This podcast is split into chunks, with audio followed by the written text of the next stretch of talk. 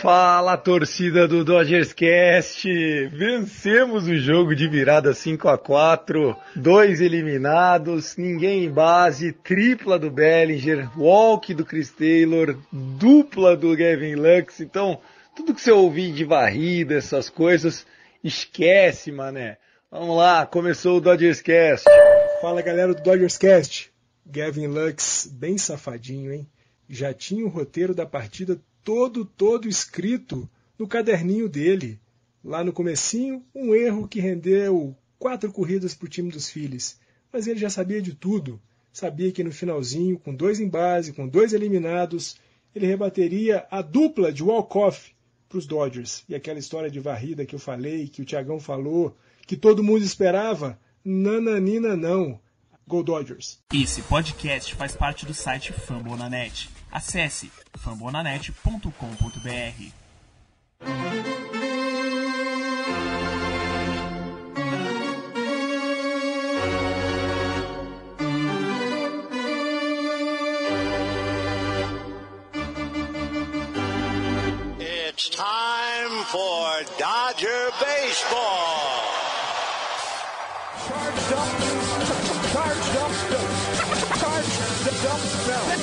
go, Dodgers! Let's go! Another home run party. They, they just keep coming at you. Unbelievable.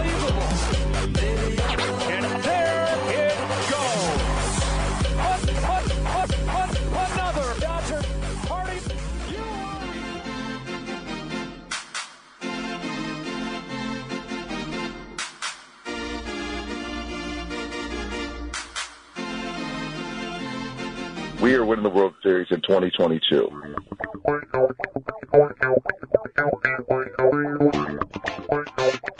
E aí, Dodgers Nation! Rapaz, é isso mesmo que tá acontecendo. Começando mais um Dodgers Cast Baseball, o podcast oficial para falar do Los Angeles Dodgers em português aqui na plataforma Fumble na Net. Seguimos o nosso projeto, um podcast por série, mas vive um drama. O Los Angeles Dodgers, Clayton Kershaw está na injury list. Estamos tomando uma varrida de quatro jogos em casa para o Philadelphia Phillies. Não bastasse ter pedido para o Pirates, agora veio essa. Walker Buehler, Julio Urias foram amassados e os nossos arremessadores simplesmente pararam de performar. Se você achava que as notícias não eram tão ruins assim, peço que reconsidere. A única boa notícia é que está começando mais esse Dodgers Cast. Eu sou o Thiago e comigo Fernando Franca. Fernandão, não vai dar nem pra gente lamentar muito. O horário tá estouradaço, um episódio mais curto, mas que semana chata, hein? Fala Tiagão, todo mundo que está com a gente aqui no Dodgers Cast. Semana muito difícil, né? Me faz lembrar uma semana de 2017 em que os Dodgers, jogando sete jogos em casa, conseguiu perder todos os sete jogos, tomando 47 corridas, anotando apenas 13 séries de jogos contra Arizona, contra Colorado, contra São Francisco. Primeira vez desde 1985 que os Dodgers são varridos pelo Philadelphia Phillies dentro do Dodger Stadium. Ou seja, a história negativa está sendo feita nesse final de semana. Nessa semana especificamente, a gente está indo de 1-6, Thiagão.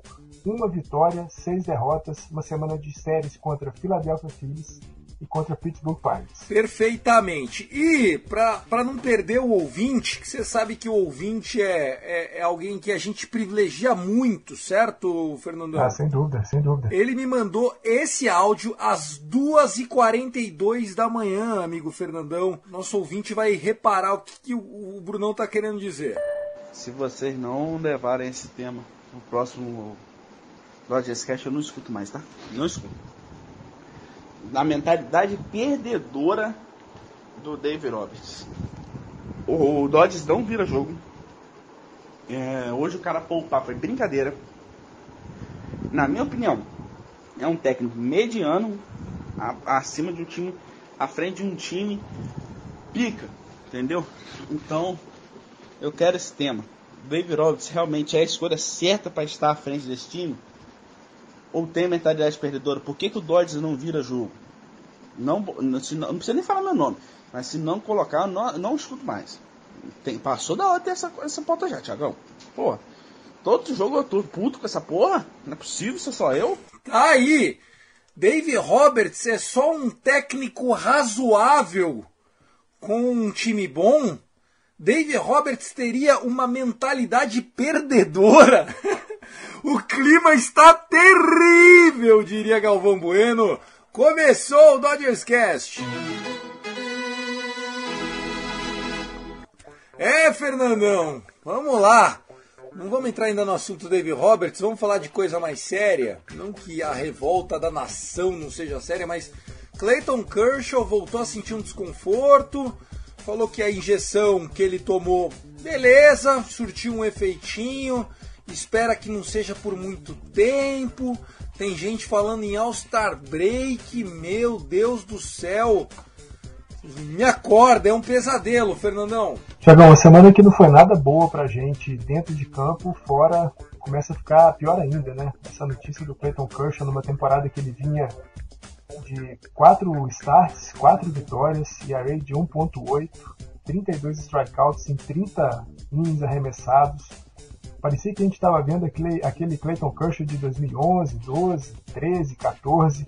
Tudo lindo, tudo maravilhoso um jogaço contra Minnesota e aí de repente esse problema nas costas volta a assombrar o Clayton Kershaw, né? Essa região lombar das costas dele que desde sempre, desde algum tempo aí, uns 5 anos para cá, umas 5 temporadas para cá, vem assombrando o Clayton Kershaw e de novo, né? De novo as costas é, com problema, a injeção, uma infiltração para ver se passa a dor a notícia é que ele tentou fazer um, um play catch, né?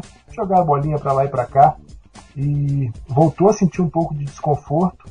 O staff médico dos Dodgers acredita que seja muito mais pela injeção, é, porque dói um pouco, né? A injeção é dolorida, então ela deixa um pouco da região dolorida, talvez por isso ele ainda tenha sentido algum desconforto. Dave Roberts fala de talvez uma sessão de bullpen na próxima quarta-feira para ver como o Clayton Kershaw está. Mas a verdade é que depois do que nós vimos da nossa rotação titular nessa série contra o Philadelphia Phillies, né? Buehler, é, Urias, Anderson tomando sapatada para todos os lados. Pensar que a gente só pode é, voltar a ver Clayton Kershaw depois do All-Star Break, uau, é de deixar qualquer um desesperado. Concordo com você, Fernandão. É de deixar desesperado. É, a, a dúvida que surgiu é se era ainda a mesma lesão do ano passado. Parece que não é a mesma, né, Fernandão? Não, parece que é, o que eles falaram é de uma, uma região diferente, um, um tal de SI, que é um tal de Scroile, alguma coisa. É um nome diferente demais, eu nunca tinha ouvido falar nessa parte do corpo. E nunca havia acontecido antes com, nessa região, com esse pedacinho da lombar do Clayton Kershaw, nunca tinha acontecido antes. Então é, é ruim saber que ele já teve várias lesões nas costas, ano passado uma lesão no cotovelo, e agora uma nova região da, da, da, das costas do Clayton Kershaw com problemas. É, é ruim, é bem ruim pensar nisso. É muito ruim pensar nisso, não tem a menor dúvida. É, e agora a, gente tem que destacar que a ausência do Clayton Kershaw é um, um, um pesadelo para nós. Né? Ele vinha performando muito bem. Aqui no Dodgers Cast você ouviu os números que ele estava apresentando, alguns números nível 2013, 2014, os anos mágicos da carreira de Clayton Kershaw, os anos em que ele foi Cy Young, o ano que ele foi MVP. Então é, é, é difícil a gente falar, né? O Clayton Kershaw é um cara muito grande, para ficar se lesionando, mas tenho certeza que o staff do Dodgers é competente o suficiente para tocar a situação. Boa recuperação para ele e a gente vai falar disso ainda ao longo dos próximos episódios.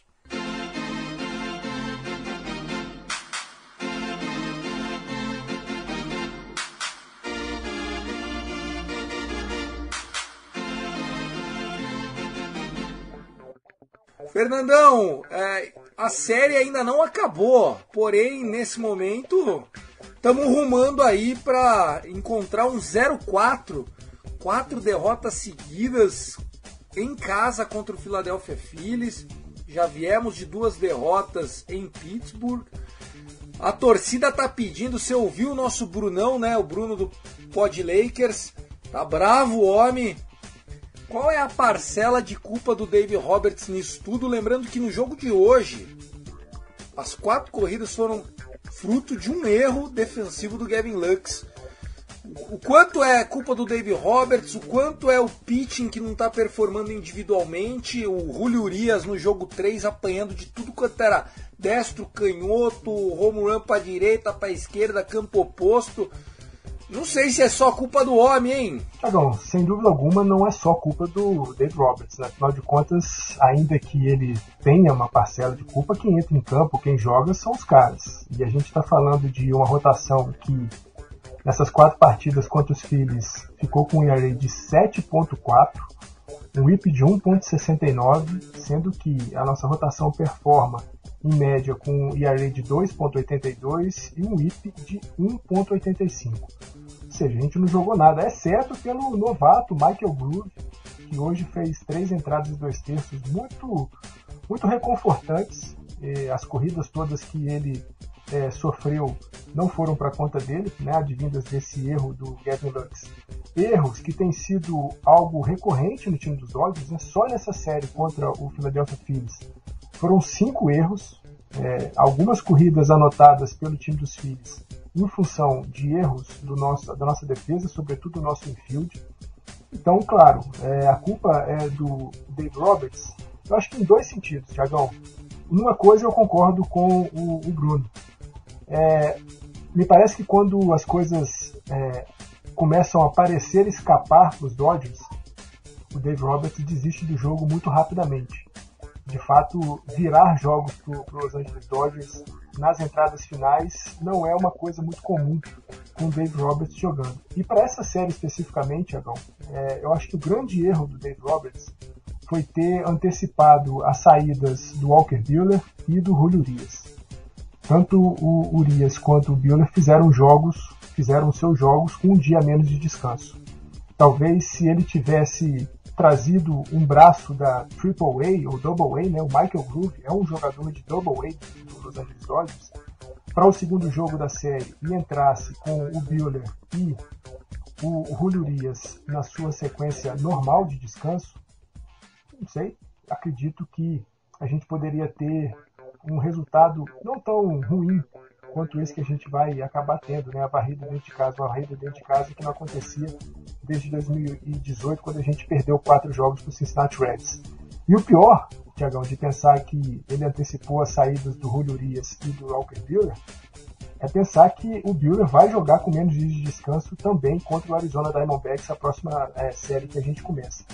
Então pode ser que a gente esteja encavalando problemas aí no nosso time. É, de um momento de tranquilidade que a gente ia ter com a volta do Andrew Heaney, né, que parece que é iminente, podendo ter uma rotação de seis, de seis homens, agora a gente está chamando gente da Double A para startar no jogo desse domingo que a gente está perdendo as coisas mudam muito rápido no beisebol, impressionante, né, Fernandão? É, Tiagão, é o que a gente estava até conversando com o pessoal lá do grupo, né, nosso grupo do, do WhatsApp. É, a gente ainda tem muito uma mentalidade futebolística, né, para poder torcer pro, pro beisebol, pro nosso time de beisebol. E uma sequência ruim já é o suficiente para todo mundo se desesperar, dizer que o time é ruim, que os caras não estão jogando nada, que os caras desaprenderam. Quando a gente sabe que o beisebol não é assim, né? Quando os Dodgers tiveram essa sequência que eu comecei a falar, né, de uma semana de 0-7 lá em 2017, os Dodgers tinham vindo de uma sequência de 11 vitórias consecutivas. As coisas acontecem, esse, esse clique, esse desclique, esse ligar e desligar a chavinha no beisebol é algo comum. Acho que sim. É, o nosso começo de temporada não é o melhor começo de temporada, embora a campanha ainda seja muito boa, né? Os Dodgers hoje, com essa derrota, com essa barrida na série, ocupa a segunda posição da divisão oeste da Liga Nacional, é, com meio jogo atrás do, do San Diego Padres. Ainda é um dos melhores times, né? Na classificação geral de toda a MLB, mas de fato a gente ainda não conseguiu encontrar uma sequência de padrão de jogo. A gente faz bons jogos, depois desanda com jogos horrorosos, volta a fazer um bom jogo, depois perde jogo depois de maneira medonha. E assim a gente vai ainda construindo uma, um caráter para esse time que ainda não me parece ter. Sobretudo porque a gente tem algumas figuras no time que estão jogando bem, bem abaixo do que poderiam jogar. E aí eu falo de quatro jogadores específicos, né? Max Muncy, JT, o Cody Bellinger e o Gavin Lux sobretudo Cody Bellinger e Max Muncy, os dois jogando muito, muito mal. A gente sabe, né, Bellinger lutou com lesões na temporada passada, uma má preparação, uma preparação um pouco melhor para essa temporada. O Max Muncy vem de uma lesão grave no, no seu cotovelo, que tirou ele da, da, da, dos playoffs da temporada passada.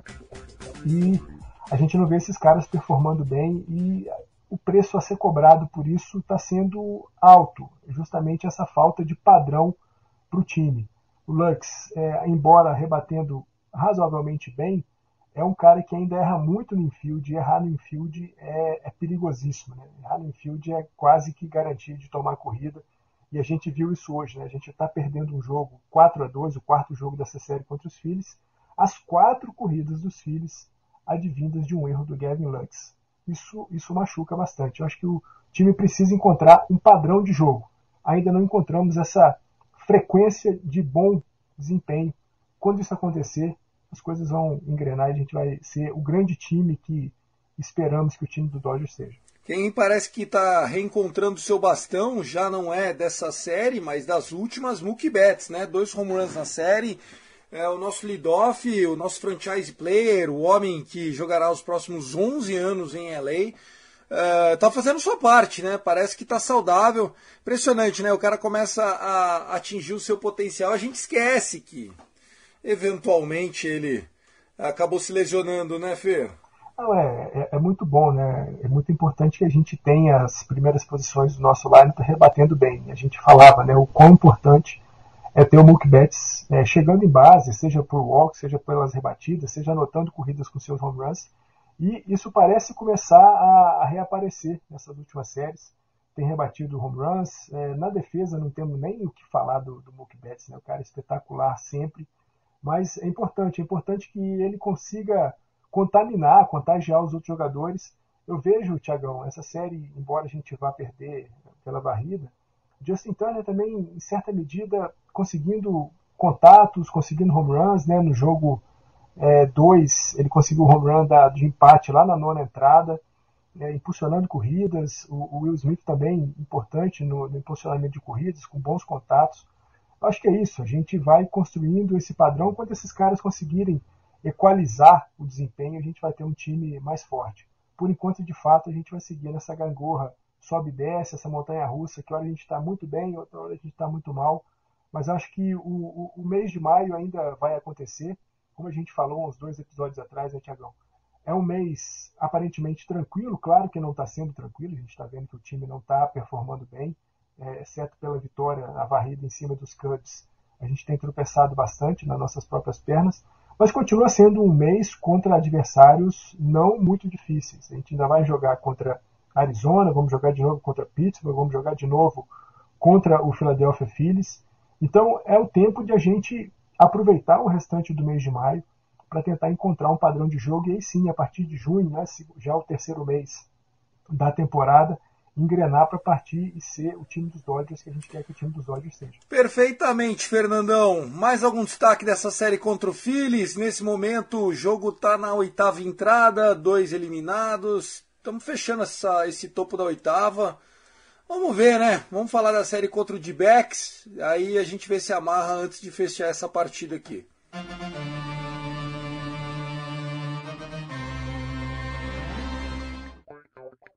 É, o calendário não para. A gente brinca que o calendário da MLB é uma maratona, né? Maratona mesmo, são 162 jogos, é normal. Todo mundo sofre com, com tropeço, com lesão, Perder jogo para time que eventualmente no papel é muito mais fraco é normal, só, só acontece com times que são bons, né? Time que é ruim, ganha e perde, ninguém tá nem aí. O lance é que o Dodgers não é ruim, então a gente acaba se pressionando um pouco mais. E o interessante dessa série é que nós temos um jogo na segunda-feira à noite e uma double header na terça-feira. Então, alô, alô você, amigo torcedor, 4 e 10 da tarde, terça-feira, teremos Arizona Diamondbacks e Los Angeles Dodgers. Na segunda é Madison Bumgarner para eles, Tony Gonsolin pra gente. Na terça, Merrill Kelly contra Tyler Anderson, provavelmente. E no jogo da noite ainda não foi anunciado. Pode ser que venha bullpen game. Eu acho que será um bullpen game aqui no jogo da noite ou vice-versa. Né? Um bullpen game de dia, Tyler Anderson à noite. O que, que você está achando desses três jogos, Fer? São quatro jogos, desculpa, Fer, tem jogo na quarta-feira também. São quatro jogos, é, e ainda tem quarta-feira com o Walker Buehler enfrentando o Zach Gallen. Cinco horas da tarde, afternoon baseball. Prepara o double que, que pode dar que, que já mata a terça e a quarta? Fala que tá com conjuntivite, Fernandão? Ah, dá, dá pra falar daquela suspeita de, de Covid, né? E aí você vai testado. aí já aquela, emenda. Aquela licença contato, aquele licença por contato com alguém com Covid, aí você vai até quinta-feira tranquilamente. Mas, Tiagão, falando para esses, é, esses jogos contra o D-Backs, a gente volta a insistir na questão da diferença entre os dois times. A gente é, falou disso muito na primeira série contra eles. Nós perdemos a série lá no Chase Field. Agora, a gente vem dessa série de derrotas para os Phillies dentro de casa, mas temos mais quatro jogos dentro do Dodger Stadium e aí sim contra um adversário de divisão que já pregou uma peça para gente, que não é um time que seja desconhecido, longe, muito longe disso. É, a gente é conhecido para eles, assim como eles também são conhecidos para nós. Então, é, eu vou repetir sempre essa máxima desde quando eu li. Vou repetir sempre o que o Roberto Clemente falou. O jogo mais importante do beisebol é sempre o próximo. Eu acho que é essa a mentalidade que os Dodgers têm que imprimir e eu tenho certeza que é isso que os caras vão pensar. O jogo mais importante dessa temporada é o próximo, é o de amanhã. A série mais importante dessa temporada é que começa amanhã contra o Arizona Diamondbacks. E é assim que os caras têm que entrar. E acho que dessa vez talvez por essa chacoalhada, eu acredito que essa derrota para os filhos seja uma chacoalhada bela no time, os caras vão querer trazer algum tipo de orgulho para dentro de campo, né, Tiagão? E aí, acho que é a chance da gente começar a pensar numa sequência interessante de vitórias aí contra o Arizona Diamondbacks. É, até porque o que a gente sente do time é que nem aqueles innings de muitos pontos estão se repetindo, Fer. Obviamente a gente teve na, na quinta-feira, a gente saiu perdendo de 7 a 0, sei lá, um 7 a 1. Lá vem eles de novo. Aí empatamos e perdemos. Então, assim, tirando esses rompantes, o ataque, apesar de mostrar uma certa melhora, o time parece que não tá com a confiança em dia, Fer. É, tanto, tanto nessa, nesse empate do primeiro jogo, né? Que a gente consegue lá na oitava entrada empatar, mas logo depois toma duas corridas e perde o jogo.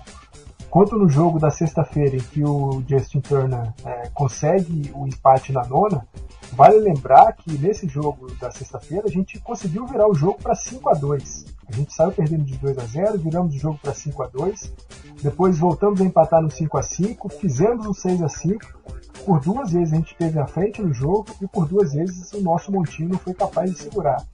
Alguma coisa desligou no time dos Dodgers nessa série contra os Phillies. Alguma coisa não, não deu muito certo.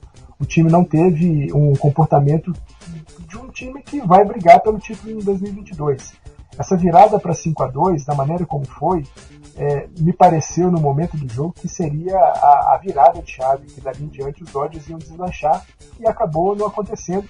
Muito também, né, Tiagão, porque a gente teve que se defrontar com um cara chamado Bryce Harper. E daqui a pouco eu trago um númerozinho do Bryce Harper contra a gente nessa série em 2022, Tiagão. Não, já fala já, porque a gente vai estar tá falando de D-backs. O que, que o Bryce Harper ah. aprontou, né? Meteu o home run torto e direito, Alguma coisa para ficar na história? Alguma coisa para ficar na história. Apenas dois jogadores na história do Dodger Stadium conseguiram é, jogos com home runs e pelo menos duas rebatidas multibase três vezes seguidas. Bryce Harper e Adrian Gonzalez em 2015, quando ele estreou pelos Dodgers. Então, Bryce Harper fazendo história nessa série contra os Dodgers. Lembrando que os Dodgers fazem parte da história do Harper. Né? Harper estreia na MLB num jogo contra o Los Angeles Dodgers em 2010 e aí o Matt Kemp é, rebate um home run de Walcott para poder vencer aquele jogo lá em 2010, apagando um pouco a série do Harper. Mas hoje o Harper, nessa série, mostrando que ele e os Dodgers andam juntos e ele fez história no Dodger Stadium. É, a gente tem que, que, virar a página rápido. O time do Arizona Diamondbacks, que estava muito quente na semana passada, parece que deu uma esfriada, né? Estão é, perdendo nesse momento para o Cubs. É, se eu não me engano, é uma derrota na série, inclusive. O, o D-Backs, que a gente sabia que era um time para 60, 65, 70 vitórias. Agora parece ser um time um pouco até melhor que isso.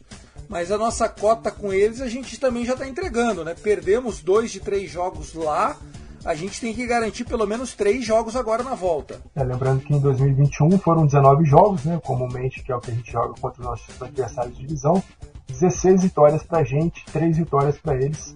Em 2022 já entregamos duas, né? Pra gente poder manter essa história, perder só mais uma e nunca mais perder para os caras em 2022. É, é a expectativa, é, é, é a nossa Uh, o, match, matchup, Madison Bumgarner, Mary Kelly, uh, alguma coisa para se preocupar desses caras ou a gente está tão acostumado que, enfim, é, porque nós sofremos contra o starting pitching do Philadelphia Phillies, né? É, eu acho que os jogos em que o Mary Kelly vai arremessar e o Zach Gallen vai arremessar são dois jogos que a gente tem que entrar bastante atentos.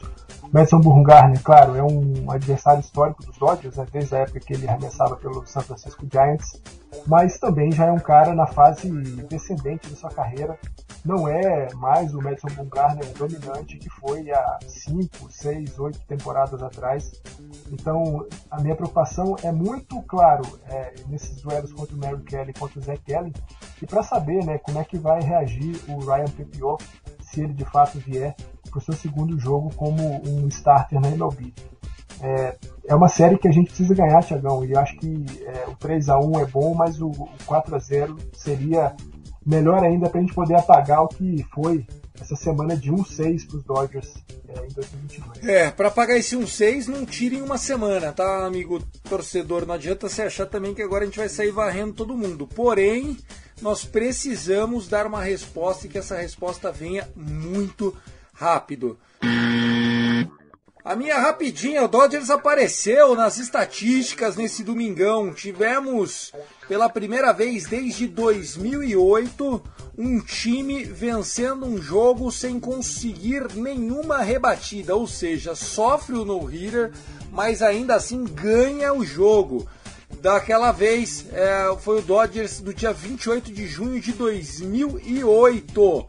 Caramba, é, eu não me lembrava desse jogo em específico, é muito raro acontecer, mas o, o Dodgers apareceu aí. O Reds está a fazer tão ruim que até no no-hitter os caras perdem, pô. É, foi, foi histórico, né? Os caras perderam rebatendo quatro vezes não tomando nenhuma rebatida, mas por conta de uma sequência de walks do, do Green e uma double play que acabou não acontecendo, o time dos Pirates anotou uma corrida no force out e aí 1 a 0 com um quase no-hitter, né? A MLB não considerou no-hitter porque não foram nove entradas arremessadas e por isso o no-hitter não foi caracterizado. Mas de fato. Que bom, que é, bom. Que bom. o, o beisebol respira. É.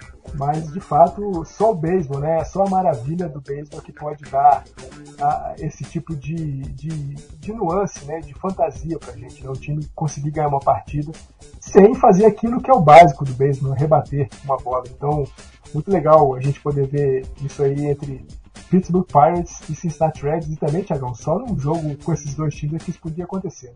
Né? Tiagão, a gente falou já tanto do Bauer aqui, né? Falamos muito, acompanhamos todo o caso dele, só para poder falar que a partir do dia 23 de maio é, a apelação do Bauer vai começar a ser apreciada pela MLB, lembrando que o Bauer está suspenso por 324 jogos, duas temporadas. A gente só vai voltar a ver o Bauer em 2024, mas ele vai fazer uma apelação à, MLB e a partir do dia 23 de maio essa apelação vai passar a ser é, estudada, ouvida pela, pelo staff jurídico, né, administrativo da MLB. Perfeito, um abraço, meu amigo. Até o próximo episódio. Um abraço, Tiagão. Um abraço para todo mundo que ouve a gente. Tomara que no próximo episódio com uma varrida a nosso favor e sempre Let's Go Dodgers. É isso, gente. Não importa as tempestades e os tombos. O importante é sempre estar disposto a um novo pôr do sol, ao nascer do sol e a levantar. Fui poético agora, Fernandão? Coisa linda, hein? Coisa linda, poética. Coisa linda, né? Vamos Chique, com essa, né? vamos com essa. Então é isso. No momento, Tiagão, Vamos acreditar nesse momento o Mukibet está na base. Ai, meu Deus, haja coração. Não, no momento em que a gente anota a terceira corrida com um jogador na segunda base e nenhum eliminado na baixa da oitava. Ai, ai, ai, não quero nem zicar. Um abraço, gente. I love LA. Go Dodgers!